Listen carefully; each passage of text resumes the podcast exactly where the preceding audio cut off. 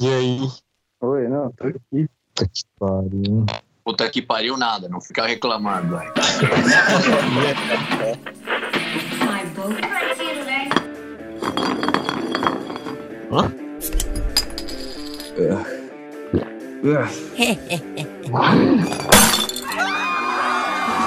Quis ir à frente no assunto, mas aí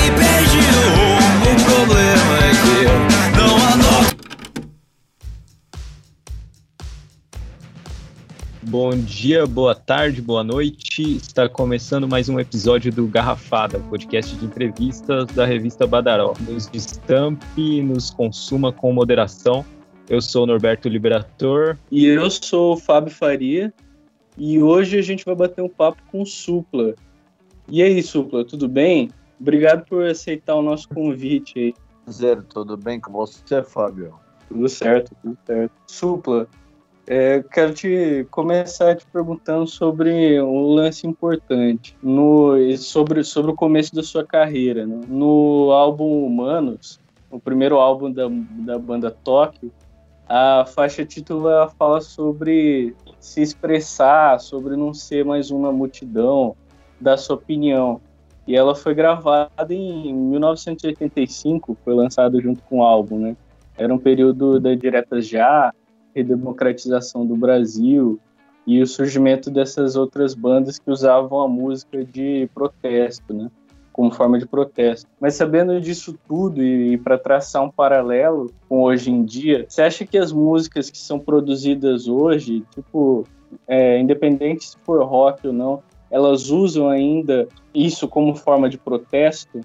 E além do mais o seu trabalho ainda tem essa intenção de protestar sobre os assuntos atuais e tal? Realmente, eu vim de uma época onde teve logo o fim da ditadura, teve eleição, Tancredo Neves né, foi eleito. Não sei o quanto foi eleição direta isso, né?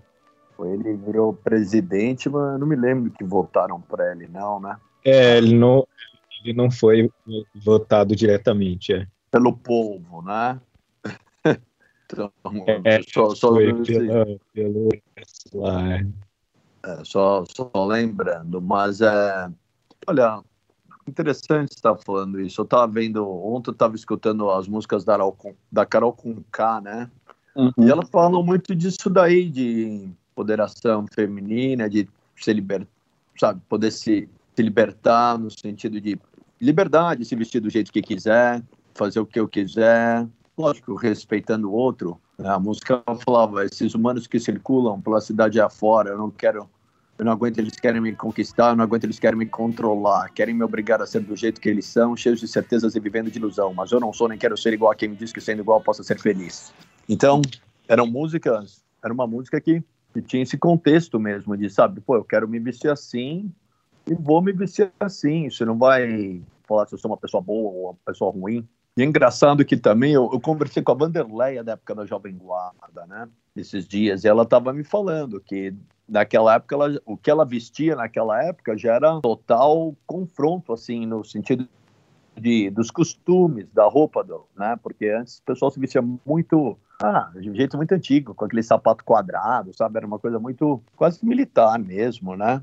Todo mundo igual, assim. Então eu, a minha bandeira sempre foi isso assim. E eu acho que até hoje a gente vê levantando essas bandeiras, né?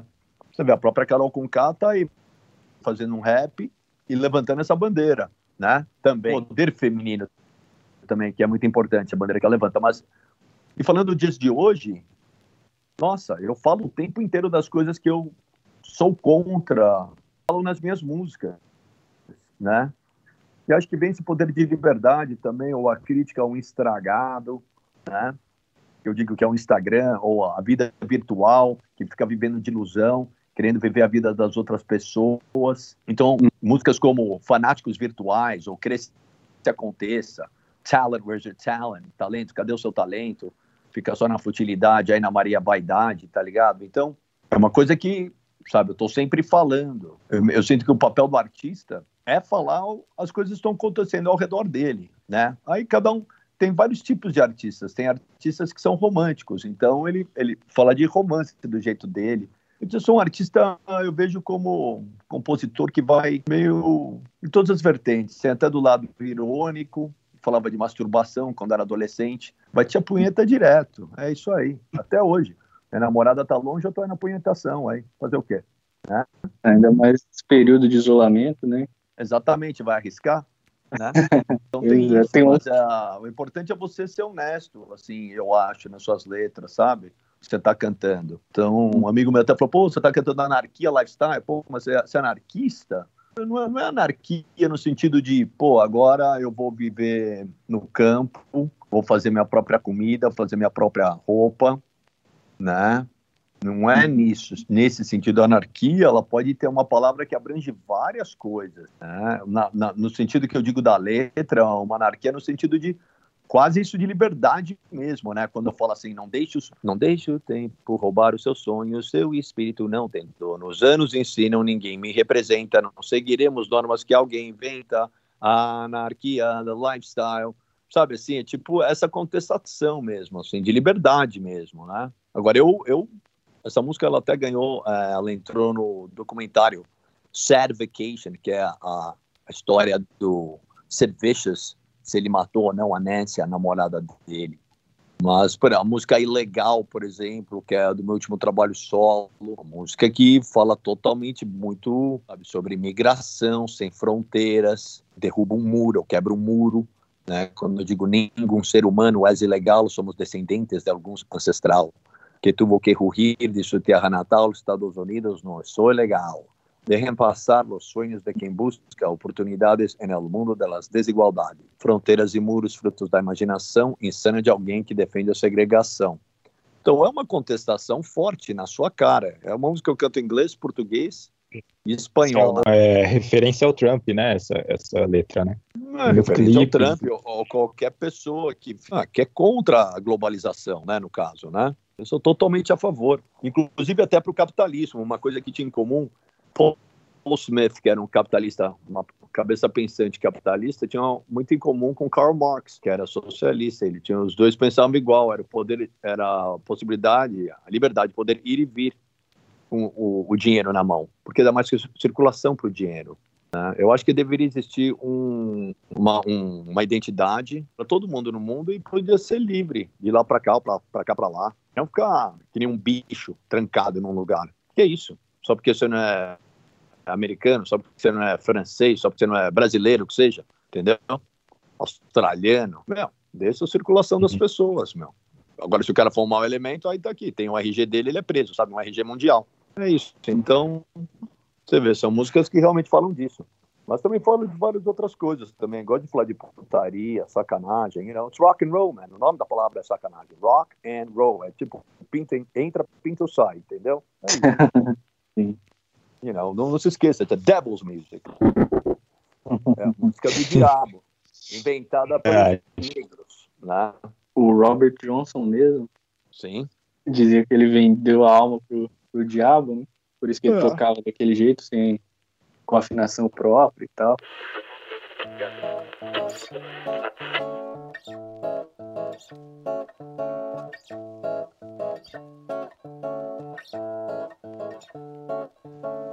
Ô, Supla, é, pegando um trabalho seu que já é um pouco mais recente, o Brothers of Brazil, foi uma experiência bem interessante com o seu irmão, João Suplicy, e ali a gente consegue perceber que são músicos de escolas diferentes, mas que conseguiram casar muito bem as propostas.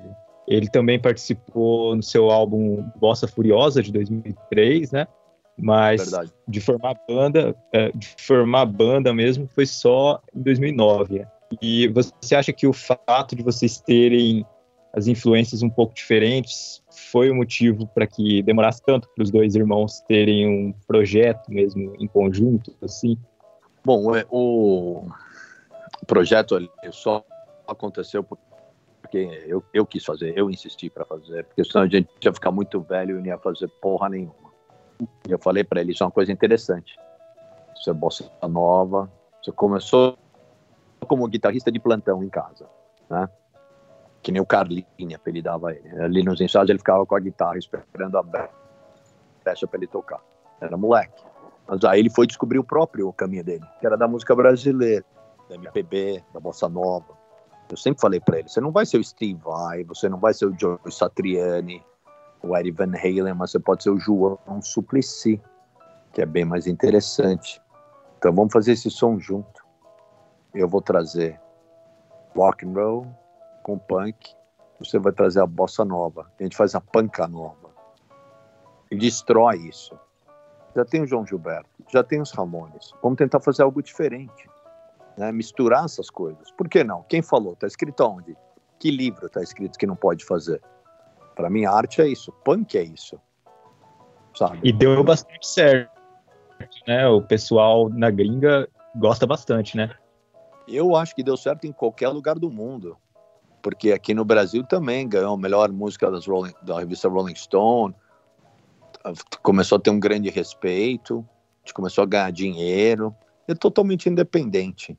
Né? Lá, lá fora também, a gente assinou com uma gravadora americana. Eles pagaram para os vistos.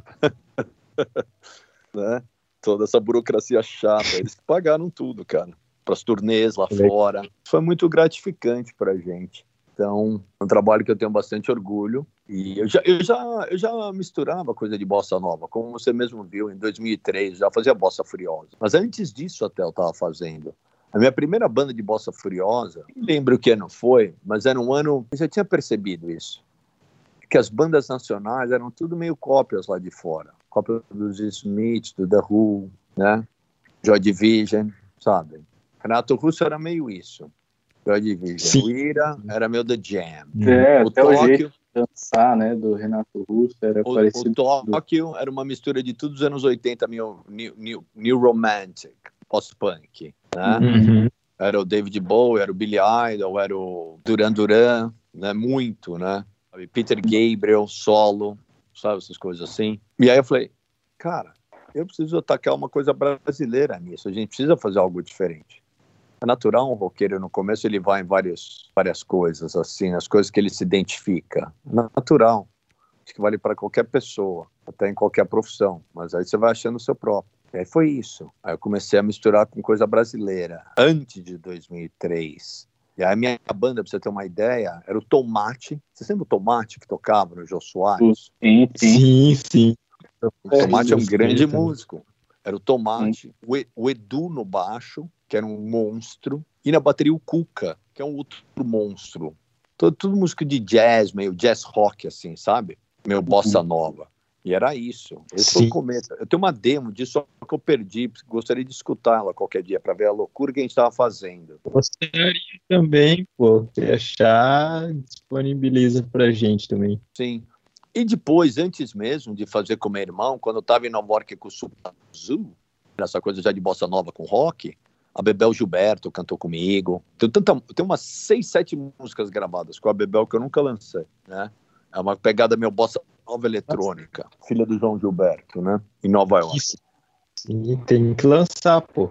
Inclusive, é, o, o rock também tem, né? Tem vários guitarristas, o próprio Eric Clapton era influenciado pelo João Gilberto, né? Ele até falou disso. É, o Bob Dylan cita na, na biografia dele até, né? E você vê, o João Gilberto faleceu na época do Bolsonaro, agora não ganhou nem uma estátua, nem nada, merecia uma estátua, né? É. Nomes certeza. como esses estão citando o João Gilberto, pô, inventor do jeito de tocar bossa nova.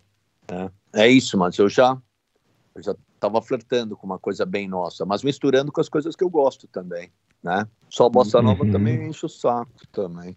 Então, com certeza né? Imagina, ficar tá escutando direto. É gostoso, mas, é, mas a vida é assim, tem hora que você quer escutar som pesado, um som mais tranquilo, e por aí vai. Sim. Né? Eu queria falar um pouco sobre, falar um pouco além da música. É, você também é conhecido por alguns filmes e principalmente por participações em alguns, pro, em alguns programas como A Casa dos Artistas, o seu reality um pouco mais recente, Pop It in Love, né? É, isso fez com que as pessoas, como se criasse um personagem é, além da música, né? Isso fez com, com que as pessoas percebessem você como através da sua personalidade e tal, mas como esse lance de personagem. É, e aí, como que você lida com isso, com os memes e com o pessoal vindo falar de alguma fala sua e tudo mais? Para mim, coisa de meme, essas coisas, para mim é tudo bobagem. É legal, eu me divirto, entendeu? Dá para ficar preocupado com isso, né, professor? É, é tudo uma forma divertida. Ah, é tipo Ana Maria Braga, tá, tá legal, só que eu tenho pinto, ela tem buceta. Oh, daí não dá, é outra cara. Todo mundo é diferente, sabe? No mundo, todo mundo é diferente. Então, os memes, memes são divertidíssimos, pô, são bem-vindos, tem cada coisa engraçada aqui, você vê na internet, acho bem divertido. Agora, eu sou meio frustrado, porque esses programas, por um lado, foi muito bom para mim, mas eu, por outro lado, as pessoas, tem gente que acaba esquecendo que eu sou músico, e acaba uhum. querendo me colocar como uma celebridade. Essa palavra, eu não, me, não gosto dessa palavra. Essa, essa palavra, the C word, a palavra C, é uma palavra que surgiu uns 30 anos atrás. E é tipo, as pessoas tentam, às vezes, me rotular como uma celebridade. Eu não me sinto à vontade com isso, porque, primeiro de tudo, eu sou um ser humano. Essa palavra já existe, sabe? A gente via já, nos anos 40, nos anos 50, a gente via, sabe? você pode ver em livros e tal, as pessoas, artistas, eles brincavam com a mídia, sabe? Se posavam em frente às suas casas, nas piscinas e tal. E aí acabavam, tinha gente que acabava perdendo tudo, perdia a fama, perdia tudo e, e se perdia. E porque brincava com a mídia nisso, né? Aí depois começou a surgir essa coisa de celebridade, até de reality shows e tal. Como eu estava falando para você, eu, eu me considero um ser humano antes de qualquer coisa. Depois um cantor, compositor, um performer, e é isso que eu sou. E celebridade eu prefiro deixar lá embaixo, porque para mim tem um tom meio negativo, porque é mais ou menos a, essa vida do estragão mesmo, do estragado, que fica vivendo uma, uma coisa Sabe, você é celebridade por quê? Porque você tem dinheiro, porque você tem um monte de roupa, Sabe? É tudo bem, até a roupa é uma forma de expressão e tal, mas só sem um conteúdo, sem uma coisa, fica muito vazio para mim. Sem contar que é um lance meio repetitivo, né? As pessoas ficam. Eu sempre tipo, falei é... isso. A gente deveria. Aliás, eu vou até falar isso amanhã no SPTV, que eu vou dar entrevista. Se tiver oportunidade do estragado, como todo mundo está escutando a gente, a, o pessoal que toma conta lá do, do Instagram, ele pode pegar o estragado e todo mundo que tirar uma foto de vaidade, que ele consegue cap, capturar isso, todo mundo já vai dar cinco centavos para uma instituição, que qualquer que seja, instituição do hospital, da educação, para os moradores de rua, qualquer coisa, já seria uma grande ajuda. Você não acha? Sim, sim, com certeza faz aquela carinha de vaidade, beleza, cinco centavinhos aqui, vai. De cinco em cinco já, já. junta uma grana boa. Já dá uma. É, já né? ajuda bastante. Tanto que espalha os memes e tal. Sem contar que esse lance de você ser reconhecido como uma celebridade, as pessoas sempre vão buscar a mesma coisa, né? Não vão te dar a oportunidade de você mostrar coisas novas. Então a pessoa te chama para você mostrar aquilo, é, aquilo que, que bombou, né? Eu acho que depende muito de você também, sabe? Você respeitar o seu passado, o que você fez, mas tá sempre ativo, né, cara? Eu mesmo me considero uma pessoa muito ativa. Desde que eu parei de tocar com meu irmão, porra, eu lancei álbum atrás de álbum, um, um cada ano. Um livro, Sim. aí depois um álbum, digo o que você pensa, aí outro álbum ilegal, aí outro álbum com a Vitória, que é o SNV, que é eletrônico. Aí depois um novo álbum que vai sair agora. Então, eu lembro que, inclusive, você tinha um trabalho muito legal. É, é, um dos músicos que trabalhava com você era Isa Salles, né? Sim. Do Catolove e tal. Muito bom. Sempre, sempre se apoiou esse pessoal, né? Da cena do rock e tal. Bom, só ela que ganhou um concurso que eu fiz numa rádio e a voz dela combinava para cantar. E ela para essa é. música. E ela tá no Scatolove, mas até agora não conseguiu um sucesso. Torço por ela. Apesar dela é. ter umas ideias meio de direita, tudo bem. Ô, Supla, mas é. Então, pegando um Eu não pouco o sabia, gancho. eu não sabia, eu não sabia. Eu também. Se eu não sabia, então, então não tem problema, né? Eu fiquei chocado quando É. eu fiquei vendo umas coisas que ela postava lá, meu bolsonarista. Eu falei, nossa senhora, Tô louco. Mas devia ter dado a eu, eu tô vitória pra sabendo agora. Surpresa. A menina, que fez a, menina que fez a letra comigo, a Tatiana, falou: Nossa, mano, eu devia ter dado a, a música pra outra mina cantar, meu. Eu tô, tô sabendo agora também, pô. Eu não, não sabia dessa. É, mas pegando um gancho aqui É é, nesse assunto, a sua trajetória musical, né, como você mesmo acabou de falar, ela é marcada por influências bem diversas, né? Passa pelo punk, new wave, pós-punk, é, com o Brothers também rolou essa influência mais bossa nova que você já citou, inclusive em outros trabalhos seus também. E o seu álbum Hard Times, né, que você acabou de falar, de 2019, com a Victoria Wells, também rola uma influência mais do eletrônico, né? Então fala pra gente aí um pouco mais geral assim das suas referências, como que elas foram sendo construídas ao longo da sua carreira, assim, da sua da sua discografia. Bom, eu posso dizer que eu comecei com a música, com a música folk americana, ou inglesa, poderia te dizer. Cat Stevens, Tom McLean, que era americano, cantava They were singing Bye Bye Mr. American Pie, desde James Taylor, Bob Dylan, John Baez. A gente morava na Califórnia, bem no reduto hippie mesmo, em Palo Alto. Os pais estavam estudando, então teve muito dessa música folk americana para mim. E tinha música brasileira também, que meu pai, eles trouxeram os discos, sabe? Do Chico Buarque. E isso ficou muito na minha cabeça. Aí quando eu cheguei no Brasil, com uns 8, 9 anos de idade, os meus vizinhos eram Beatles maníacos, fanáticos, e eu virei um também. E aí já tinha outros discos ali também, inclusive até de música brasileiras, com versões, Renato e seus Blue Caps. Renato, que inclusive infelizmente faleceu, né, agora essa semana, né? Sim. Aí veio Beatles muito forte. David Bowie também estava incorporado nisso. E aí depois acabou vindo punk mesmo. Comecei a escutar punk, banda pós-punk, The Clash, um pouco de Sex Pistols, Ramones. Ahn, isso começou a vir forte. Aí depois eu fui abrindo muito meu ouvido. Voltei para bossa nova.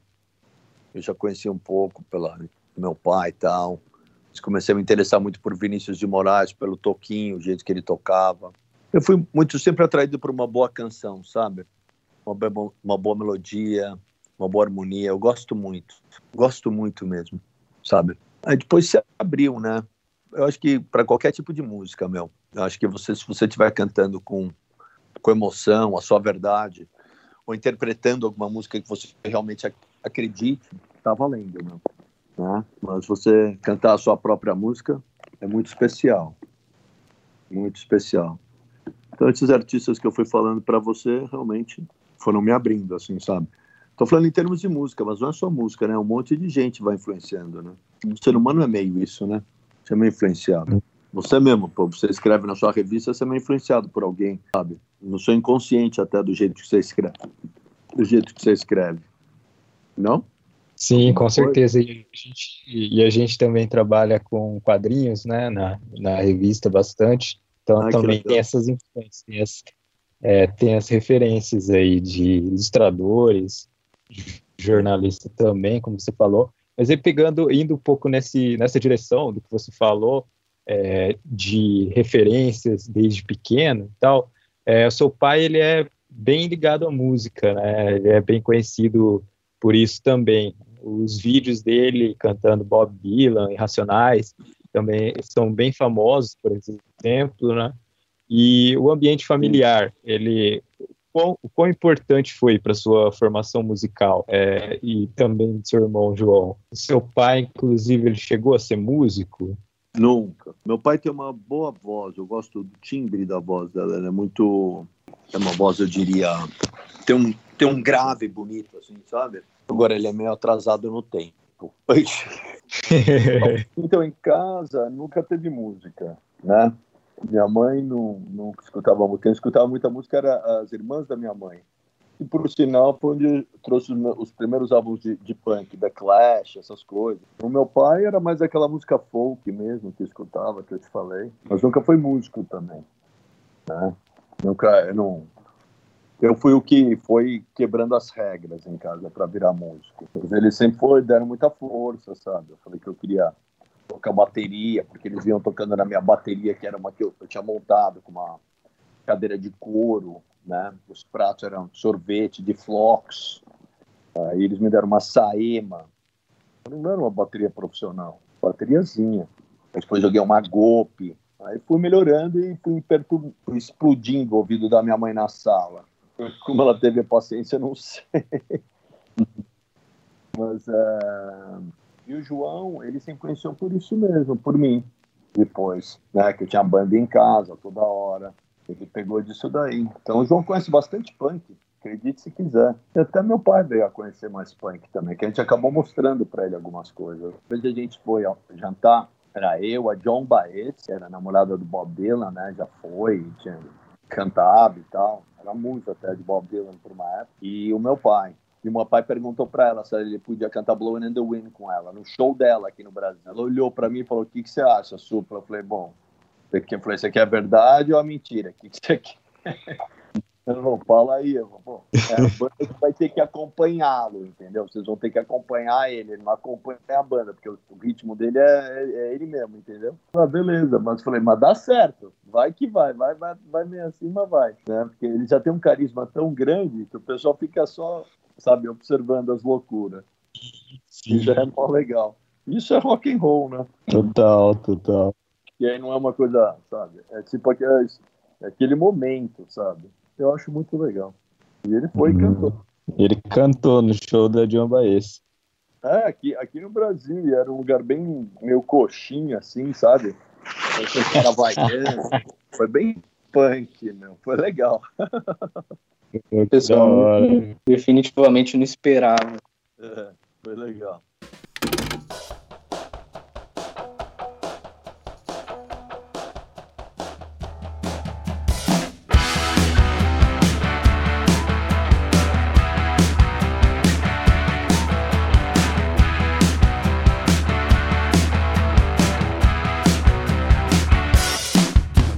Muitas pessoas acham que o- aquilo que o artista faz é, é fácil, né?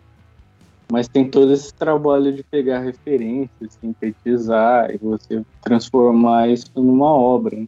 Não, fazer música é muito difícil, meu. Viver de música. É, Não é todo mundo Eu consegue falar. viver de música, não, cara, aqui no Brasil.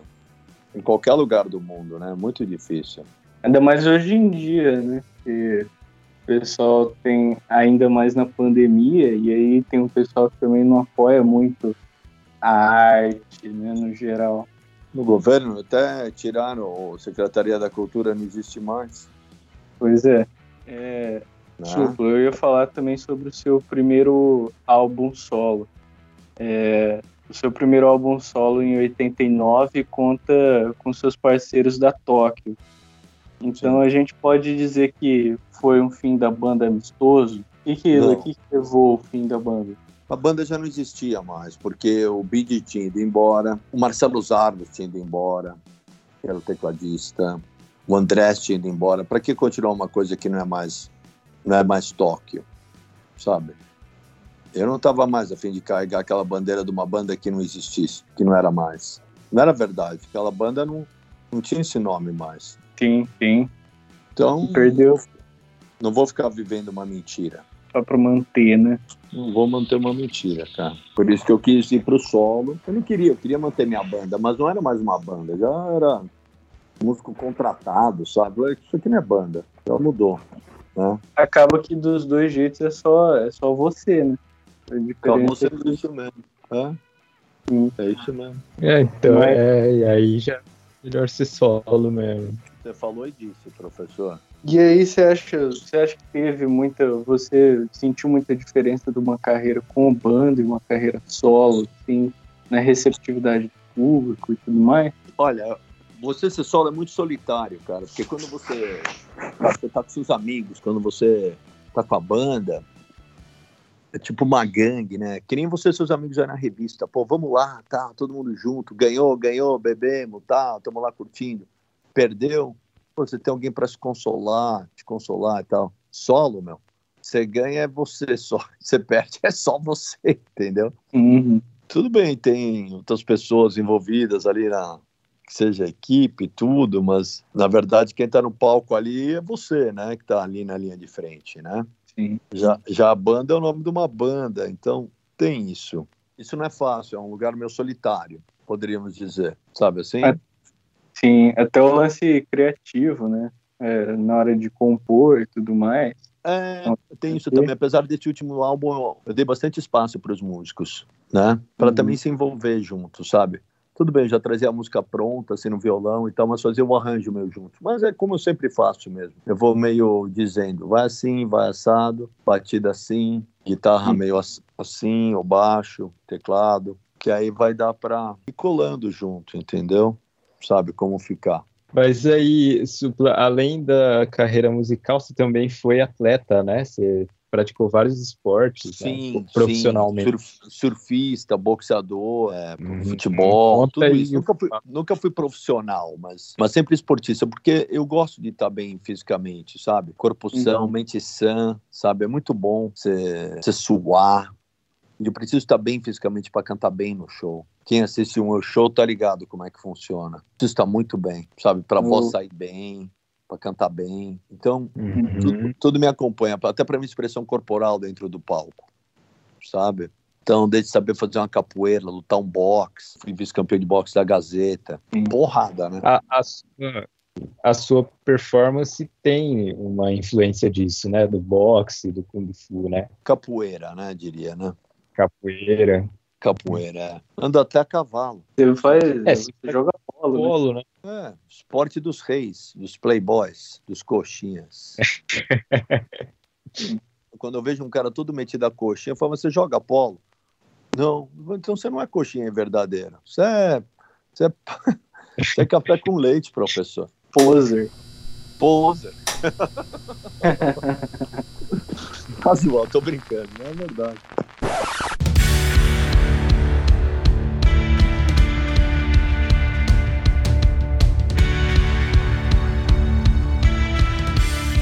É, eu li, eu tava vendo um pouco sobre o seu livro, tava lendo lá, e você foi campeão de boxe. é, e essa influência veio meio que de família, né? Do meu pai. E também porque eu apanhei também. Eu falei, agora eu vou lutar, ninguém vai bater em mim mais. Tomei um pau uma vez e agora eu falei, agora não vou apanhar mais não. Chega. E rolou? Você já participou de brigas homéricas, assim? Já. Não sou orgulhoso delas, não, professor. Eu me lembro uma vez uma no Flipe, ah, num lugar onde tinha já uma boate chamada Papagaios. Eu tava jogando fliperama na frente da boate. Aí eu me lembro que chegou um cara que chamava Tupamaro. Um cara bem mais velho do que eu. Ele chegou por trás e falou, me dá uma bola aí. Eu não, não te conheço, tô jogando aqui. Aí eu nem olhei, cara, eu só vi, eu só vi de trás, veio uma mão, acertou bem no meu olho, meu. Pof! Tinha quantos anos aí? Ah, eu tenho uns 14. Caraca. Bom, E esse nome aí, maior nome de cara hum, grandão. Não, os caras de 20 anos, né? Tudo mais velho, 23, sei lá. Aí os caras começaram tudo me pisotear. Caramba. Aí todo domingo eles iam lá, né? Turma do Tupamaro. Aí eu tinha um meu que chamava Elinho Santana, os maiores boxeadores de todos os tempos, que Uhum. treinava comigo, ele era mais velho. Eles, até- eles até ia ser campeão mundial. Aquele era, ele gostava muito de briga de rua. Ele fez muita baixaria aí, acho que Deus castigou ele. A lei do universo. Caramba. Aí fui eu, ele e o Flutuoso, que era um amigo dele. Olha o nome do cara, Flutuoso. um negão bom de boxe também. Mas o Elinho era o melhor de todos. O Elinho era meio sarará, mulato, assim. Uhum. Quando a E- gente chegou lá, no domingo, eu falei, Hélio, Hélio e Flutuoso, vocês vão andando pelo lado, não do meu lado, deixa eu chegar sozinho e ver, cara, vamos ver a atitude dos caras. Quando eu cheguei lá, os caras falaram, e eu cheguei com a cara, com o olho arrebentado, né? Foi- logo depois da semana, o olho tava arrebentado ainda, né? Roxo ainda, né? Aí os caras, ah, voltou para levar o roxo do outro lado, né? E aí, Ah, aí- e aí deu, deu, deu briga. Não, aí não deu briga. Aí os caras, meus amigos arrebentaram todo mundo. Esse Tupamaro, meu, apanhou tanto, cara. O Elinho pôs todo mundo pra. Você não tá entendendo esses caras. Não, não é pra correr. é Toda porrada mesmo, arrebentou todo mundo. Você pegou aquela época das gangues, de, dos punks, e aí tinha Não, rixa de não, metal Não, não, não, punk, não, né? não, não tava nisso daí. Não, meu papo não era isso daí, não. Eu não, não faço parte disso aí. Clemente, João Gordo, não, isso era, é, é outra, outro cenário. E é um pessoal mais velho que você também, né? Pessoal mais velho do que eu. E Mas aí, estava mais ou menos na mesma época isso daí. Só que era um outro cenário. Era mais de torcida do Santos, entendeu? Torcida do Hum. Santos também me ajudou a bater nos caras uma época aí que uns caras me deram porrada. E se eu cruzasse esses punk, o metaleiro me, viesse me dar porrada também, porque era bitomaníaco, eu também vinha com a torcida jovem e, arreben- e o Coelhinho Santana e arrebentar todo mundo também. Nessa época você era só rock and roll clássico que você, que você escutava. Era Beatles. Beatles. Beatles. E Beatles. Mick Jagger. de vez em quando. Era- e, e Santos Futebol Clube, Punhos da Jovem. Mas não era Tem boxeador influência. ainda. Eu, eu, eu virei depois boxeador. Uhum. Você tem bastante influência do John Lennon também no seu trabalho e tal, a forma como se expressava e tal. Muito. I love John Lennon. É seu Beatle favorito, ele? Ah, às vezes, às vezes. Gosto do George Harrison também. O Paul também, né? Como é que você não vai apreciar o Paul? Fala sério, né, meu? Puta ser humano legal, né, cara? Puta ser humano, né, meu? É. Pô, a esposa dele, tá ligado? Faleceu. O cara é mó vegetariano. Puta Uhum. do talento. Fez umas puta música linda. Pelo amor de Deus. Tá aí até hoje enchendo o estádio. Sim. E Rolling Stones? Eu via. I love the Stones. I love the Stones. Tem horas que eu prefiro os Stones. É. Sim. É mais rebelde, né? Mais. Não, Encarna mais. é, eu não sei, eu não, eu eu não sei falar isso, porque os Beatles fizeram o primeiro sucesso dos Stones, né, para eles, deram para eles, né? Uhum. Tem aquele lance que o George Harrison foi quem foi quem mediou, né, para eles para eles assinarem o primeiro contrato também, né, com uma gravadora. É eu sei que, o George o- Harrison, eu sei que o George Harrison deu uma, uma, uma época, ele deu uma força para os Hells Angels lá em Londres, eles deixaram dormir lá nos escritórios da Apple, aí passou dos limites, aí o George Harrison falou, "Ó, pessoal, vocês têm que sair. Aí todo mundo foi embora. Imagina o George falando para os Hells Angels, vamos saindo aí. Né? Batendo palma. Mas isso aí eu vi, acho que foi uma acho que foi na Rolling Stone que eu vi essa matéria. que Fala fala isso é, da que ele foi chamado para Acho que tem no filme do John Lennon, acho. não do do, do Hells Angels, né? Mas esse dos, esse dos Stones eu vi uma matéria esses tempos. E aí fala isso, que, ele foi chamado para ser jurado de um, de um show de calouros em Liverpool. E aí ele falou, ele falou que não aceitava, porque em Liverpool não tinha nenhuma banda que fosse tão boa quanto os Stones. E aí os caras contrataram os Stones. Então, Supla, a gente está chegando ao final aqui. E aí, você tem algum, alguma mensagem, algum recado que você quer dar aí? Sim. Não vou falar para seguirem nas redes sociais, porque todo mundo sabe quem que é, né? O Supla, né? Não foda-se as redes sociais. É, É, estragado. Eu, eu, eu, eu gostei muito de conversar com vocês. Ah, uma mensagem que eu posso deixar é trate os outros como você gostaria de ser tratado. Uma mensagem bem simples e honesta. Do jeito que você gostaria de ser tratado. Não mentir, falar o que acha, sabe? Respeitar o outro. As pessoas são diferentes, todos nós somos diferentes. Ninguém é igual a ninguém. Essa é a minha mensagem. E desejar boa sorte para vocês no- na revista, nos podcasts. Obrigado.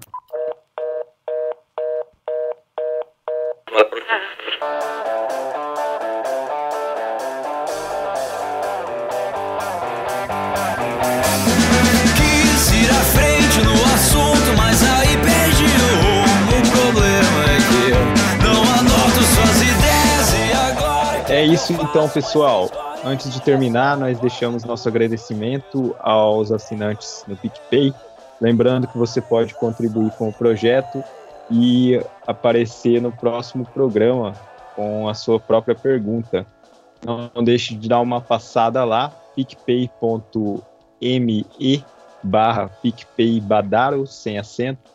Com o plano Garrafada, você participa do nosso grupo no Telegram e pode enviar suas próprias perguntas para o nosso próximo convidado. É isso aí. Também temos sempre que agradecer o pessoal do Facas Voadora, banda daqui do Mato Grosso do Sul, que disponibilizou a música 1h54 para nossa trilha sonora. Esse foi mais um episódio do Garrafada, podcast da revista Badaró, editado por Guilherme Corrêa e com a produção de Adrian Albuquerque. Espero que tenham gostado. Obrigado a todos e todas que nos acompanham e não esqueçam de seguir as redes sociais da Badaró, arroba revista Badaro, sem acento no O, em todas as redes sociais.